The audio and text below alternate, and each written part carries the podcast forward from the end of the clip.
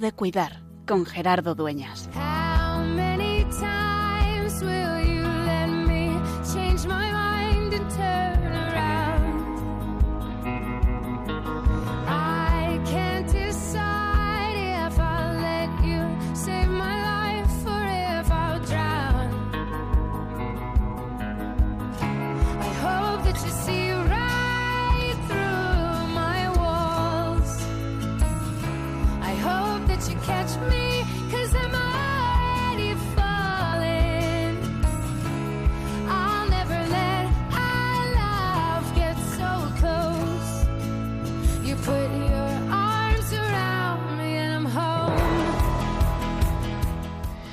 La Pascua del Enfermo cada año nos recuerda que culmina la campaña del enfermo iniciada ya por el 11 de febrero, el día de Nuestra Señora de Lourdes.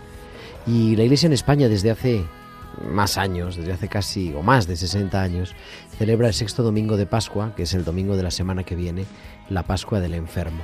Es entender que el acompañamiento en la enfermedad y que el acompañar en la esperanza a los sufrientes, a los que sufren a consecuencia de la enfermedad, de la ancianidad, participan de la Pascua del Señor Jesús. Que su resurrección no es solamente un hecho que aconteció en un momento y en un lugar histórico, sino que transforma toda la historia y que a nosotros, aquí y ahora, en el siglo XXI, en este mes de mayo del año, del, año 2023, nos sigue afectando y que vivir la resurrección es también llenarse de esperanza y es, como nos dirá San Pedro, dar testimonio de la esperanza que hemos recibido. Por eso, en este año en el que nos dedicamos a acompañar a los que sufren a consecuencia de la ancianidad, acompañar a nuestros mayores, a los que nos han cuidado, a los que nos han dado todo, a los que nos han dado el regalo de la fe, queremos ponerlos presentes y recordarnos que celebrar la Pascua es celebrar que hay esperanza y que nuestra esperanza está arraigada en Cristo. Cristo que ha compartido nuestra humanidad, que ha entregado su vida, que ha muerto, pero que ha resucitado y vive para siempre. Con esa certeza, y como dice el lema de este año, dejándonos cautivar por su rostro desgastado, celebramos la Pascua del enfermo y queremos vivirla y queremos recordarnos siempre, también ahora que estamos en Radio María viviendo la maratón, como escuchábamos hace un momento a nuestro director editorial, queremos seguir poniendo esperanza y que nada, ni nadie, ni la enfermedad, ni el dolor, ni la vejez, ni la soledad nos aparten de ese amor manifestado en el Señor Jesús, de ese amor que ni la muerte nos puede separar, porque Él ha resucitado y nosotros lo podemos vivir. Y eso nos invita a cuidarnos y a, como decimos cada martes, recordarnos que siempre y de manera especial en Pascua es tiempo de cuidar.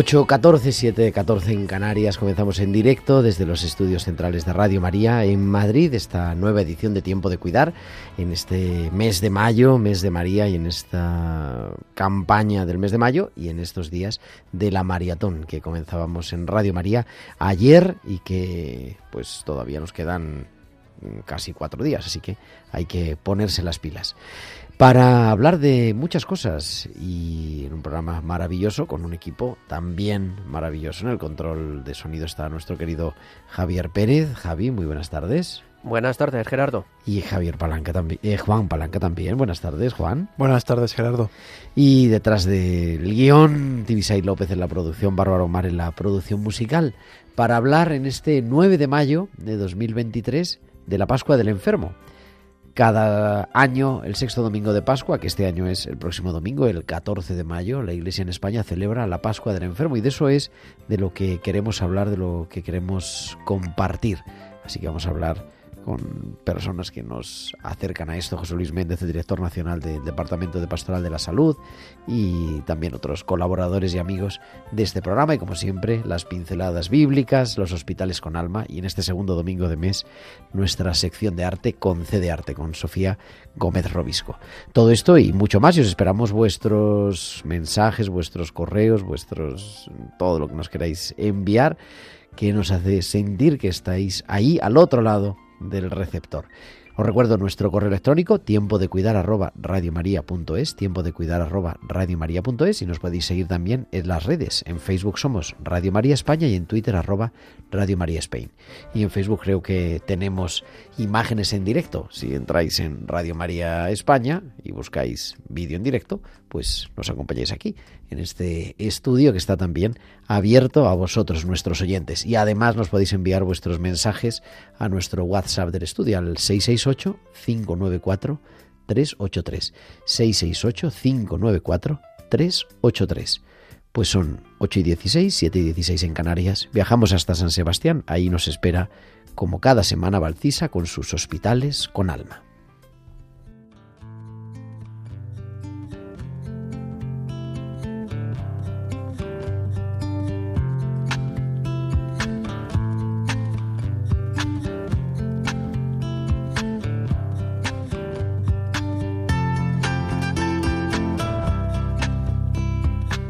Y como cada semana Valcisa nos trae sus hospitales con alma. Valcisa, buenas tardes. Buenas tardes Gerardo y buenas tardes también a todos los oyentes. Campo de batalla. A veces el hospital puede parecer como un campo de batalla. Según me explicaron para que fuera entendible, los campos de batalla se dividen en tres zonas. La A, la B y la C. La A es la de calma, la B la intermedia y la C en la que más discordia hay. Pasar planta es algo así hay pacientes A, B y C. Los pacientes A son aquellos que se pueden considerar agradables. Estar con ellos es fácil, son comprensibles y el trato educado. Los pacientes B podrían entenderse como aquellos que tienen altibajos a la hora del trato. Desconfían al principio, pero con el tiempo acaban demostrando lo agradecidos que están. Ahora bien, los pacientes C son los más difíciles, inoportunos y enfadados con el mundo hacen pagar al resto de la gente su situación. Suelo pecar a la hora de ver a los pacientes C, pues son los que mayor esfuerzo me requieren. Consumen más energía mental para hablar con ellos que el tratamiento puramente médico. En los campos de batalla hay siempre gente que busca darse desinteresadamente ofreciendo lo mejor para el resto. En las zonas B se pueden encontrar voluntarios y en las zonas C los únicos que se atreven a estar son los misioneros. Siendo los pacientes C los que más me cuestan, me planteé reconocer qué características tienen los misioneros que les hace estar dispuesto a estar en las zonas más conflictivas. Y descubrí que el Papa Francisco destaca como las cinco cualidades del misionero. Apasionado, creativo, alegre, ejemplar y espiritual. Seamos nosotros también misioneros de las personas C que nos encontramos en el día a día. Hasta la semana que viene. Hasta la semana que viene, Valcisa. Aquí te esperamos como siempre en tiempo de cuidar con tus hospitales con alma.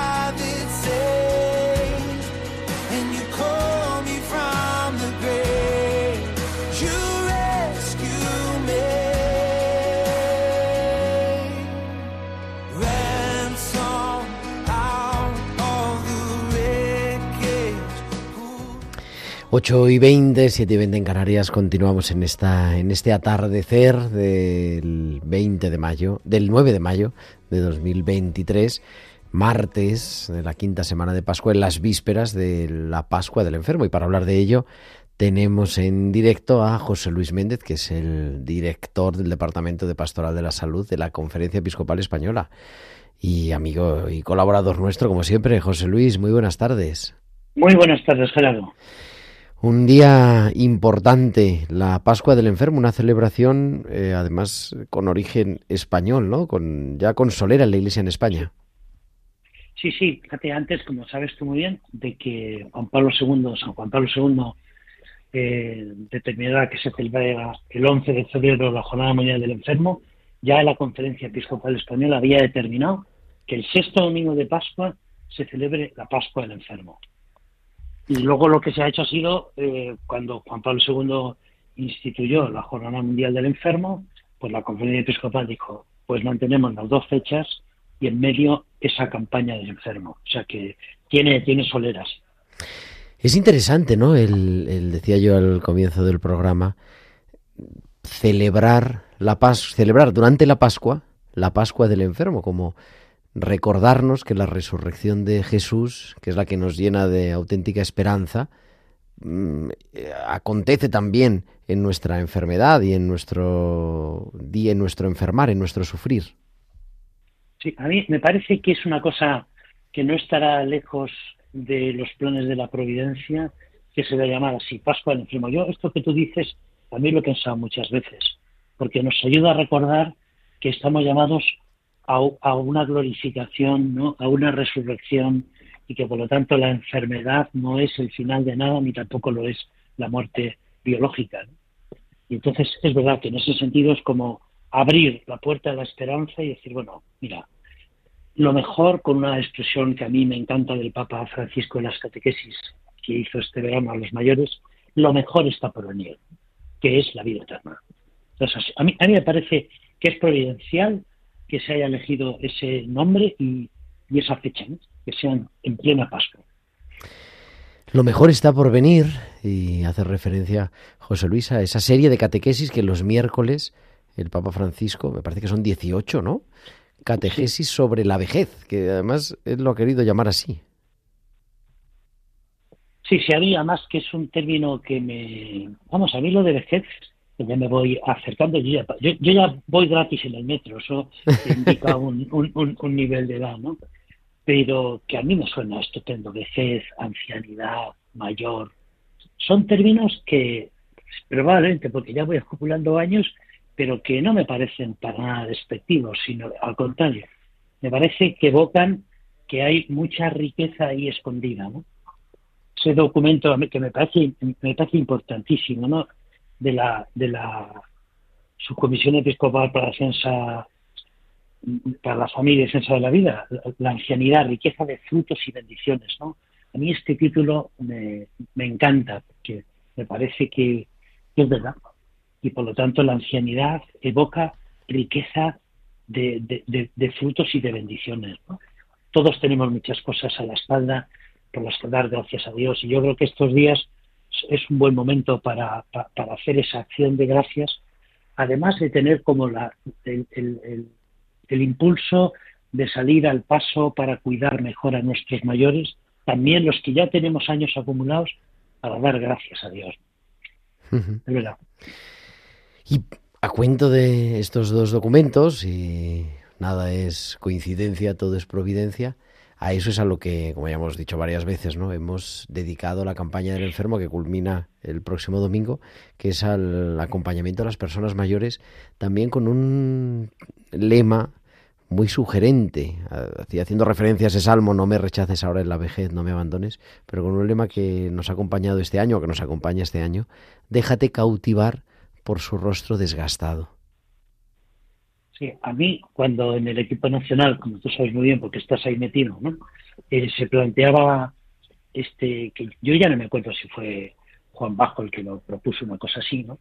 Pero a mí me encantó porque la palabra cautivar me parece que evoca cosas que en la vida cristiana son fundamentales, ¿no?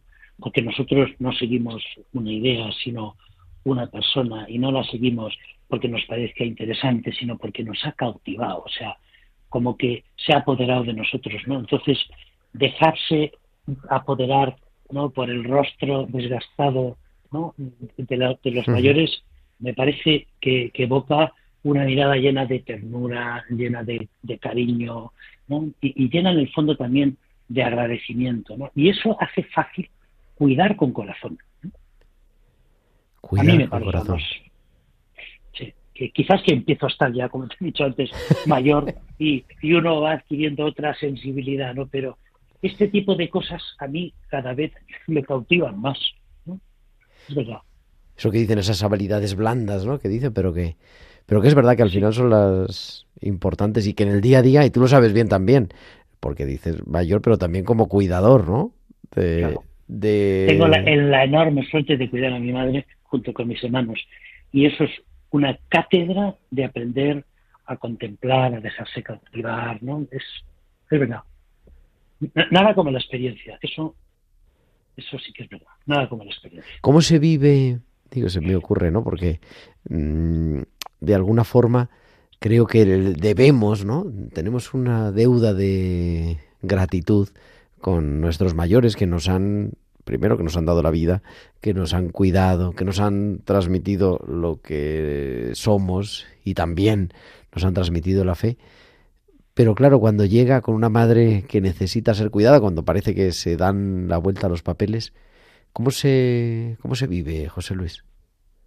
Pues mira, yo eh, eh, lo primero que me surge es mirar con agradecimiento, eh, lo segundo que me ha ayudado en mi experiencia de cuidar de mi madre es aprender a mirar con ternura, ¿no? Hay una, tú me lo has oído más de una vez, de esas, esa expresión del mensaje del Papa con motivo de la Jornada Mundial del Enfermo de este año, ¿no? El, el estilo de Dios, que es cercanía, compasión, ternura, ¿no? Bueno, pues a mí eso es lo que me lo que me evoca y a lo que me ayuda enormemente eh, ese ser cuidador, porque a mí me hace mirar de otra manera. Eso lo he dicho a madre más de una vez. Y nos ayuda a hacernos mejores personas. Yo creo que esto es mucho más importante que dos doctorados, tres máster, porque te hace mejor persona. Y eso es una cosa muy seria, hacerse mejor persona, ser capaz de, de, padecer con, ¿no? de compasión, de ponerte en el lugar del otro. Bueno, a mí me parece que eso no tiene precio.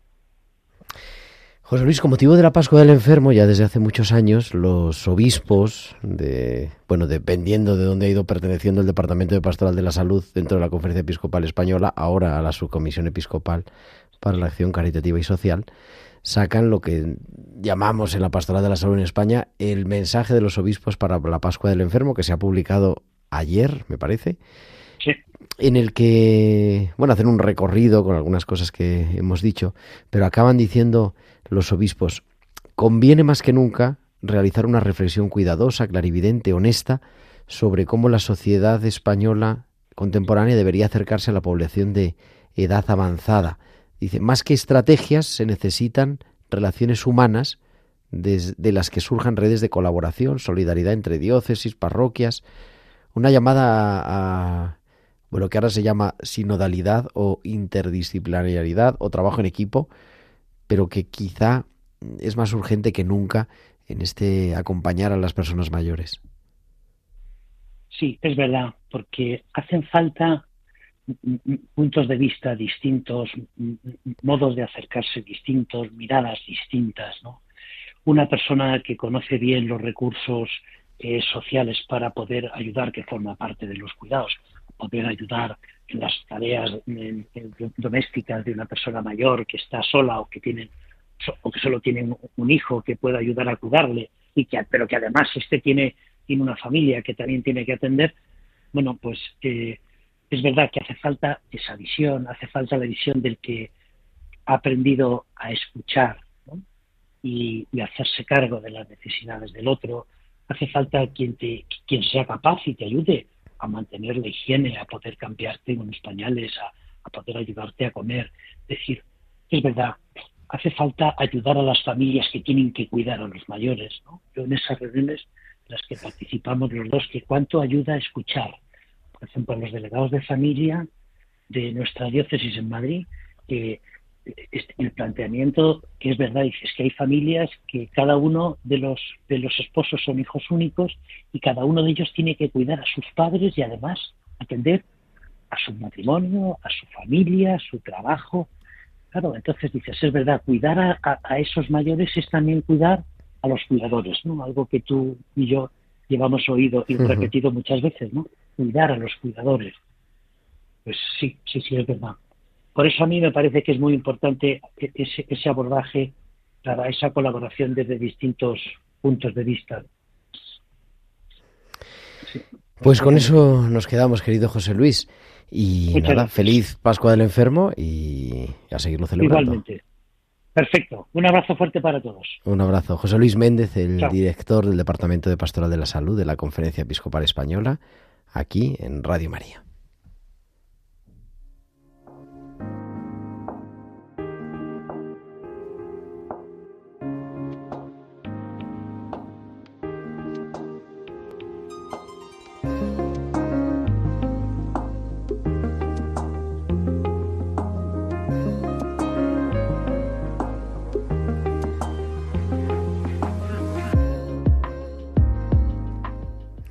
Y esta sintonía nos recuerda que es segundo martes de mes y que como cada segundo martes de mes tenemos a nuestra historiadora del arte, que es Sofía Gómez Robisco. Sofía, muy buenas, muy buenas tardes.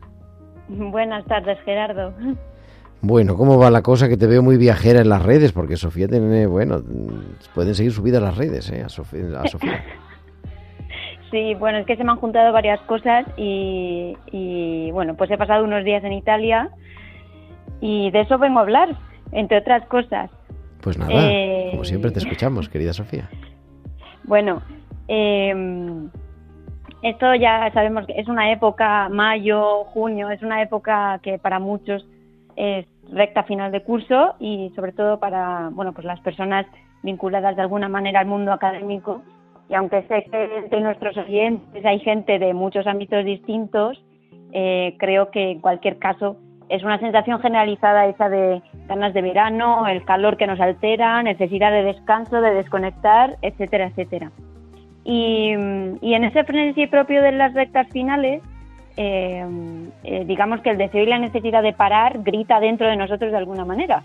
Y es que, al fin y al cabo, el bullicio y el caos interno son, son una realidad y sobre esto he estado meditando mucho estos días, porque realmente veo que necesito parar, ¿no? Y, la conclusión a la que llego es que en medio del caos, eso, parar es necesario para recalibrar un poco, porque a veces ponemos el piloto automático y perdemos la noción de la realidad. Y es de alguna manera como, como eso que dicen, ¿no? Que cuando no te apetece rezar o no tienes tiempo, tienes que rezar aún más, pues con esto sucede algo parecido. Y creo que para ello el arte nos puede ayudar, porque al fin y al cabo es una invitación a, contemplar, ¿no?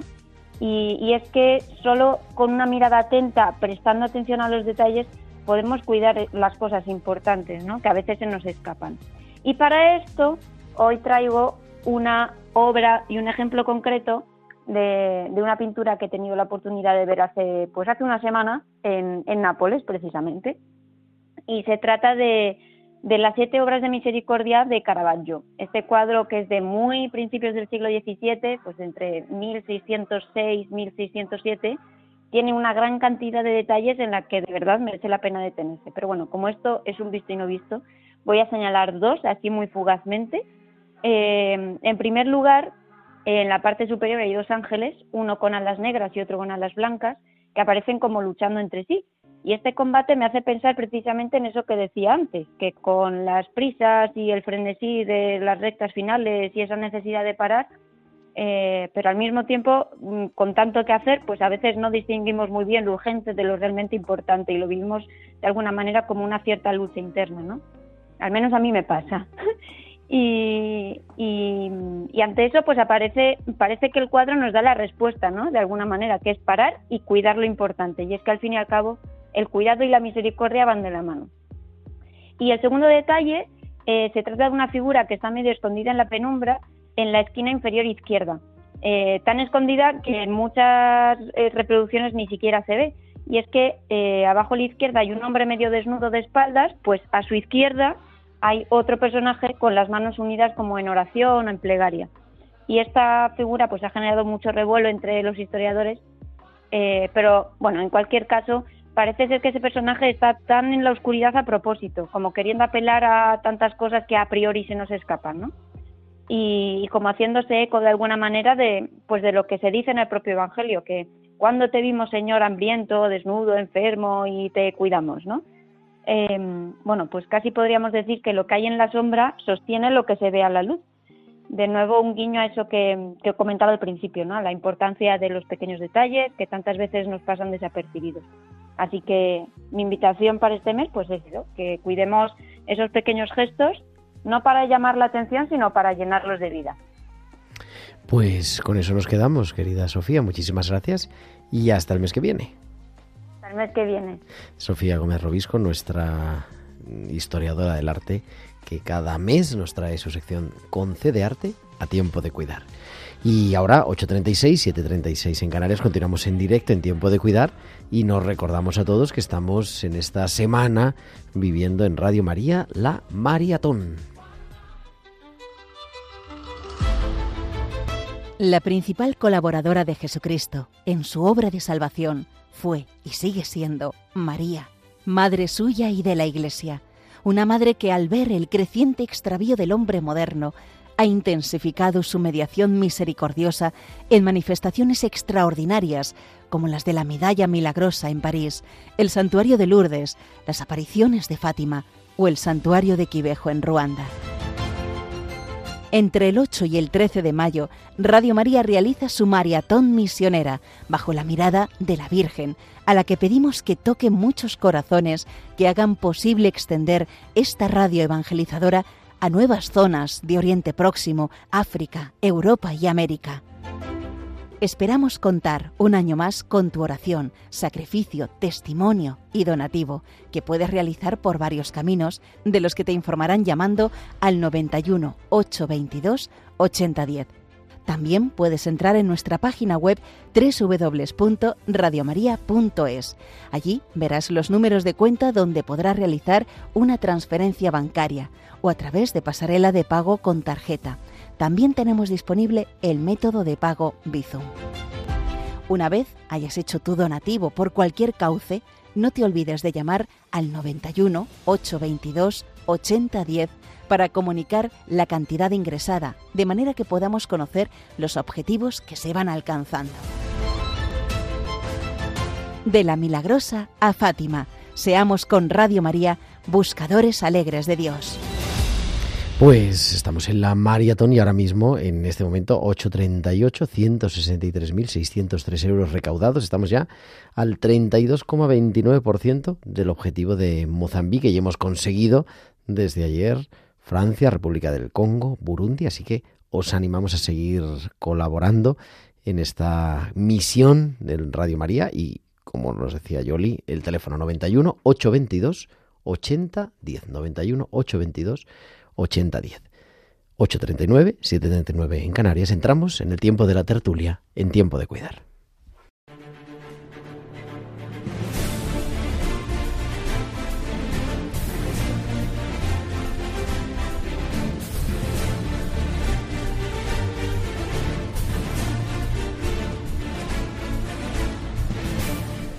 Y nos acompañan dos primeros espadas, miembros del equipo nacional de Pastoral de la Salud de la Conferencia Episcopal Española y representantes del SIPS de Cataluña, el delegado de Tortosa, que es Joan Bajo. Joan, muy buenas tardes. Muy buenas tardes. Y el delegado de Valencia, representante del SIPS de Valencia, que es Luis Sánchez. Luis, muy buenas tardes. Muy buenas tardes, Gerardo. Muy buenas tardes, queridos oyentes de Radio María. Bueno, estamos en la campaña de la maratón y vamos volando, pero quería compartir con vosotros unos minutos para hablar de la Pascua del Enfermo. Hemos hablado hace un momento con José Luis Méndez, nos ha hecho un poco la presentación de la campaña, de un tema que hemos dedicado este año en el que ambos eh, sois especialmente, en fin, favorables, podríamos decir, o especialistas, ¿no? De manera particular, el acompañamiento a las personas mayores. No sé quién quiere abrir el juego. Luis, Valenciano. Venga, Luis, Valencia. Bueno, efectivamente, efectivamente, eh, los dos somos, eh, a ver, expertos no, pero, eh, pero tenemos esta, una especial sensibilidad por este tema. Realmente el, cuidado de las personas mayores, de nuestros seres queridos avanzados en edad, forma parte del, ser, del ser cristiano, de ser testigo de Cristo. Precisamente en los mayores vemos cómo se cumple esa palabra del Señor que dijo que si no sois como niños, no entraréis en el reino de los cielos. Pues la verdad es que los mayores se convierten en niños.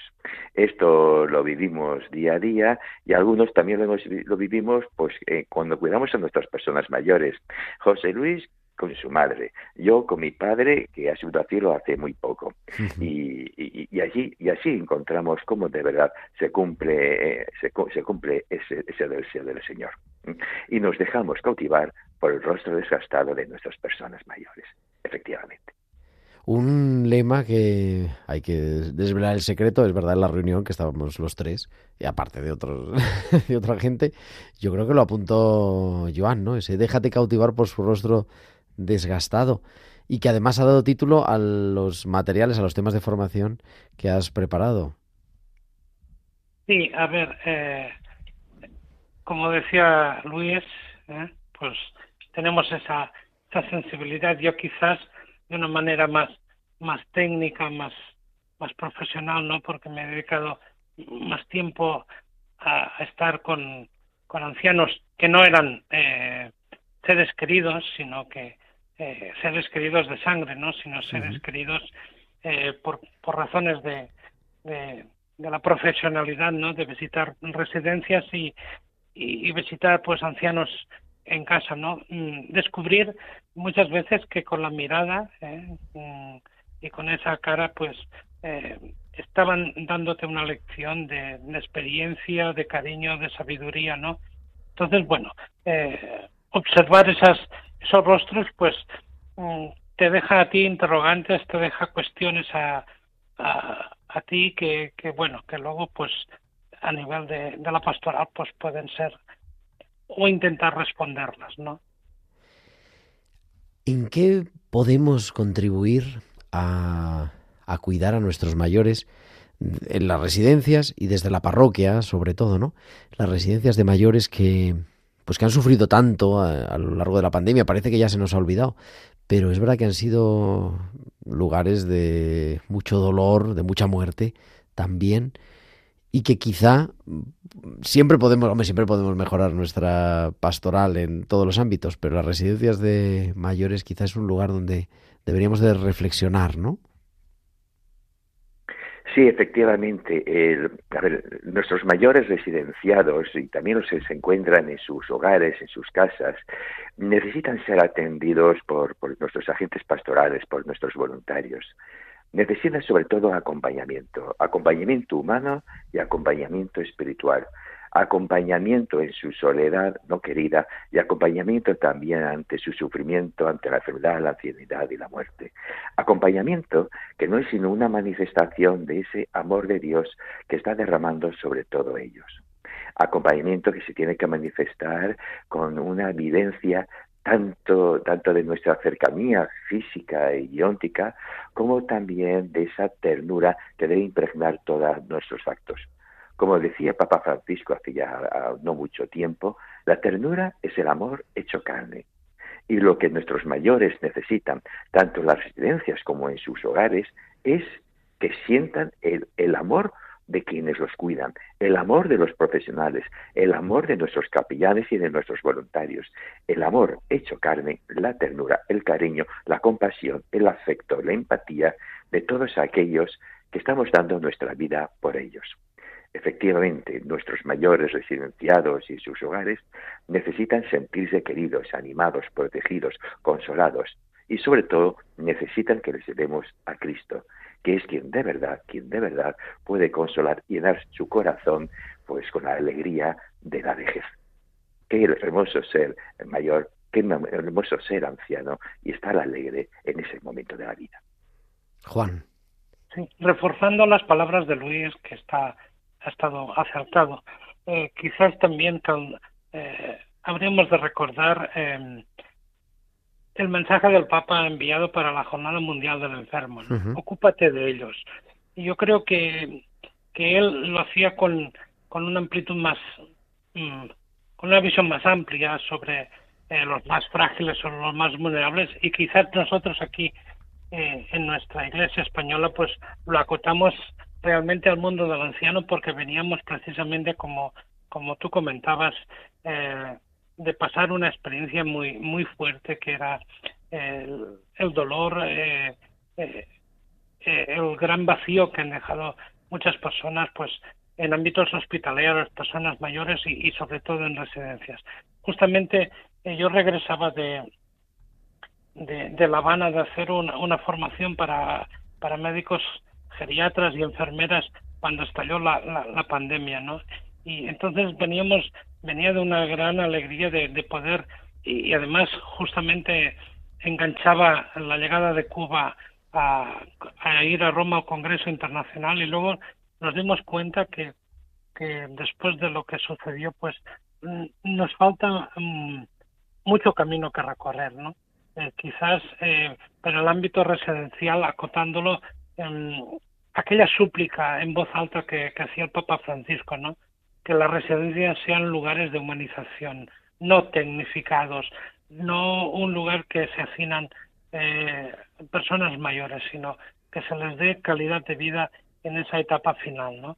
Y ese ocuparse de ellos, yo creo que ha estado ha estado muy acertado el, ese mensaje, como siempre, del, del Santo Padre, pero quizás nosotros en nuestra Iglesia española la hemos acotado por aquellos que realmente hemos sentido el golpe de la guadaña de, del dolor y del sufrimiento, ¿no? Oye, aunque lo acabo de apuntar porque eh, creo que tenemos que dedicarle un programa al documento, pero bueno, una palabra, los dos habéis participado y os emplazo a que dediquemos un programa completo a este documento, en la elaboración de manera interdisciplinar, ¿no? que se dice ahora, de la, la ancianidad, riqueza de frutos y bendiciones. Presentaron un poco así para que a nuestros oyentes les dé ganas de leerlo. No sé, que a lo mejor Juan, que ha estado más en la redacción final. Bueno, pues eh, eso fue fruto del, del Congreso, eh, una de las conclusiones, ¿no? Que eh, el Papa en, en, la audiencia que, que nos que nos animó al final de, de, del Congreso, pues que nos, nos animó a que no tuviéramos miedo de presentar objetivos y, algún plan a, a, nuestros obispos, ¿no? Y de allí surgió desde nuestra iglesia española y sobre todo de, del, Departamento de Familia y Vida, fuimos invitados, pues como decías, interdisciplinarmente, pues eh, de todos los estamentos que trabajamos en el mundo de las personas mayores. Y, y bueno, fue un trabajo que se hizo rápido, ¿eh? Eh, al menos la redacción global, y luego ya se perfilaron algunos algunos flecos que quedaban no para que pudiera ser servir eh, atendiendo a la petición de, del Papa Francisco a que los obispos pues tuvieran un instrumento donde apoyarse para poder iniciar ese sueño que, que llevamos tantos años pues quizás trabajando de una manera individual y, y solitaria no en, cada diócesis o en cada o en, o en, cada parroquia, ¿no? Pues hacerlo de una manera grupal, de una manera integral, eh, toda, toda la, la iglesia española, ¿no? Yo creo que, eh, no sé, Luis también puede decir alguna palabra, pero creo que nos quedó un documento que es muy rico, ¿eh? eh simplemente porque está en el título la riqueza, ¿no? Nos quedó muy rico para poder, pues, eh, llevarlo a la práctica y, y desarrollarlo, ¿no? con, pues con el esfuerzo de, de todos, ¿no? De los agentes de pastoral en todos los ámbitos. Lo hicimos lo más transversal posible para que pudiera aglutinar como más gente mejor, ¿no? Y que fuera un instrumento donde los señores obispos pues pudieran iluminarse para poder iniciar este este proceso de pastoral del mayor. Luis, si quieres decir algo en 20 segundos porque nos vamos de tiempo. Sí, efectivamente, la ancianidad, riqueza de frutos y bendiciones es un gran trabajo sinodal que nos estimula a todos nosotros a colaborar cada día más y mejor en el cuidado y la atención de nuestras personas mayores, pero considerándolos no solamente como objetos de la atención pastoral, sino también como sujetos de la misma. Son miembros activos imprescindibles en la evangelización. Un gran trabajo que nos estimula a toda la Iglesia española a continuar en esta línea. Pues muchísimas gracias a los dos, Juan Manuel Bajo, Luis Sánchez Ruiz. Gracias y, y eso, nos escuchamos pronto y feliz Pascua del Enfermo. Igualmente. Igualmente, muchas gracias. Y en la recta final de nuestro programa, cada semana nuestra biblista de cabecera, la doctora Inmaculada Rodríguez Torné, nos trae sus pinceladas bíblicas.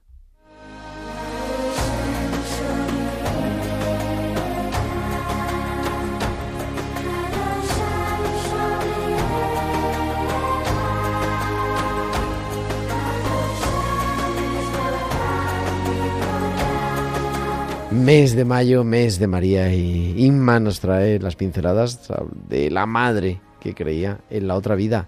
Inma, buenas tardes. Buenas tardes, querido Gerardo y queridos oyentes de Tiempo de Cuidar. Seguimos en tiempo pascual y por eso vamos a hablar de los milagros de resurrecciones de Jesús. Y para ello antes daremos unas breves pinceladas sobre la fe en la vida del más allá en el Israel de aquella época. En la memoria del pueblo bíblico se conservaban dos historias de personas revividas por la intervención de Elías y Eliseo. Ambos eran muchachos jóvenes que volvieron a la vida cuando los profetas se tumbaron con ellos poniendo su boca sobre su boca y su nariz y sus ojos también sobre los de los niños. Estas historias las encontramos en el primer y segundo libro de los reyes. Hoy en día nos podría parecer como una maniobra de reanimación. Los judíos creían que el fallecido no moría del todo hasta el tercer día, momento en el que el ánima dejaba definitivamente al cuerpo. Parece como si los profetas quisieran reanimar en los muchachos ese aliento de vida primigenio, el que insufló Dios en Adán y resultó, como dice la Biblia, un nefes hayá, es decir, un alma o un ser viviente. La fe en la vida más allá, la fe en la resurrección, no aparece hasta los últimos libros de la Biblia, en concreto hasta Daniel y el segundo libro de los Macabeos. Merece la pena recordar ese precioso pasaje en el que la valerosa madre de siete hijos fue coaccionada a rendir culto a los dioses griegos y renegar de su fe y de sus costumbres, amenazándola de lo contrario con matar a sus hijos. Y leo textualmente eh, lo que tenemos en el segundo libro de los Macabeos. Dice, con noble actitud, uniendo un ardor varonil a la ternura femenina, la madre fue animando a cada uno de sus hijos y les decía en su lengua, Yo no sé cómo aparecisteis en mi seno, yo no os di el aliento ni la vida, ni ordené los elementos de vuestro organismo. Fue el creador del universo, el que modela la raza humana y determina el origen de todo. Él, con su misericordia, os devolverá el aliento y la vida si ahora os sacrificáis por su ley. Cuando solo quedaba el pequeño, su madre se inclinó hacia él y riéndose del cruel tirano, habló así en su idioma. Hijo mío, ten piedad de mí, que te llevé nueve meses en el seno, te amamanté y crié tres años, y te he alimentado hasta que te has hecho un joven. Hijo mío, te lo suplico, mira el cielo y la tierra, Fíjate en todo lo que contienen y verás que Dios lo creó todo de la nada y el mismo origen tiene el ser humano.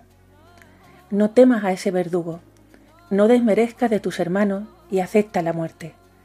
Así, por la misericordia de Dios, te recobraré junto con ellos.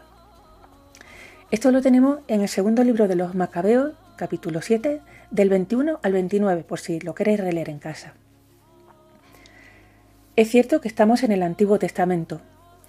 Nace la idea y la fe en otra vida en la que Dios premiará definitivamente a los buenos y castigará a los malos.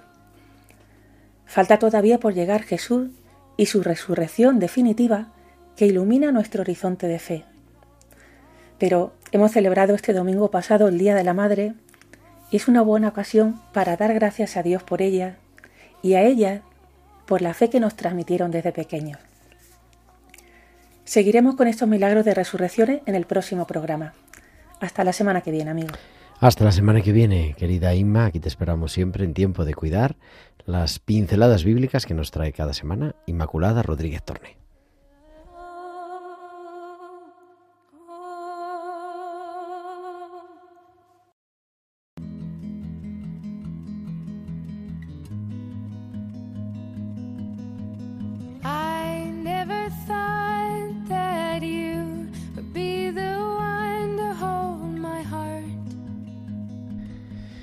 Pues ya vamos fuera de tiempo, 8.56, 7.56 en Canarias, tiempo, el momento de la despedida.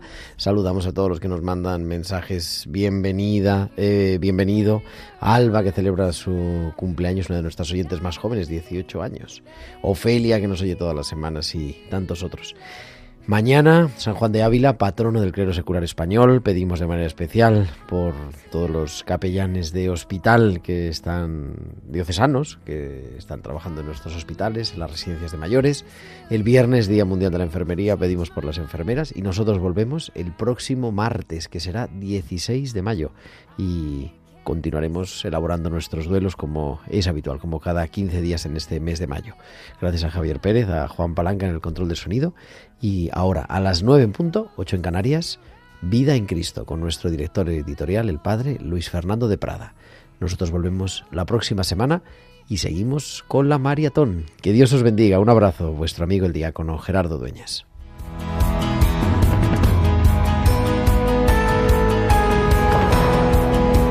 Han escuchado Tiempo de Cuidar con Gerardo Dueñas.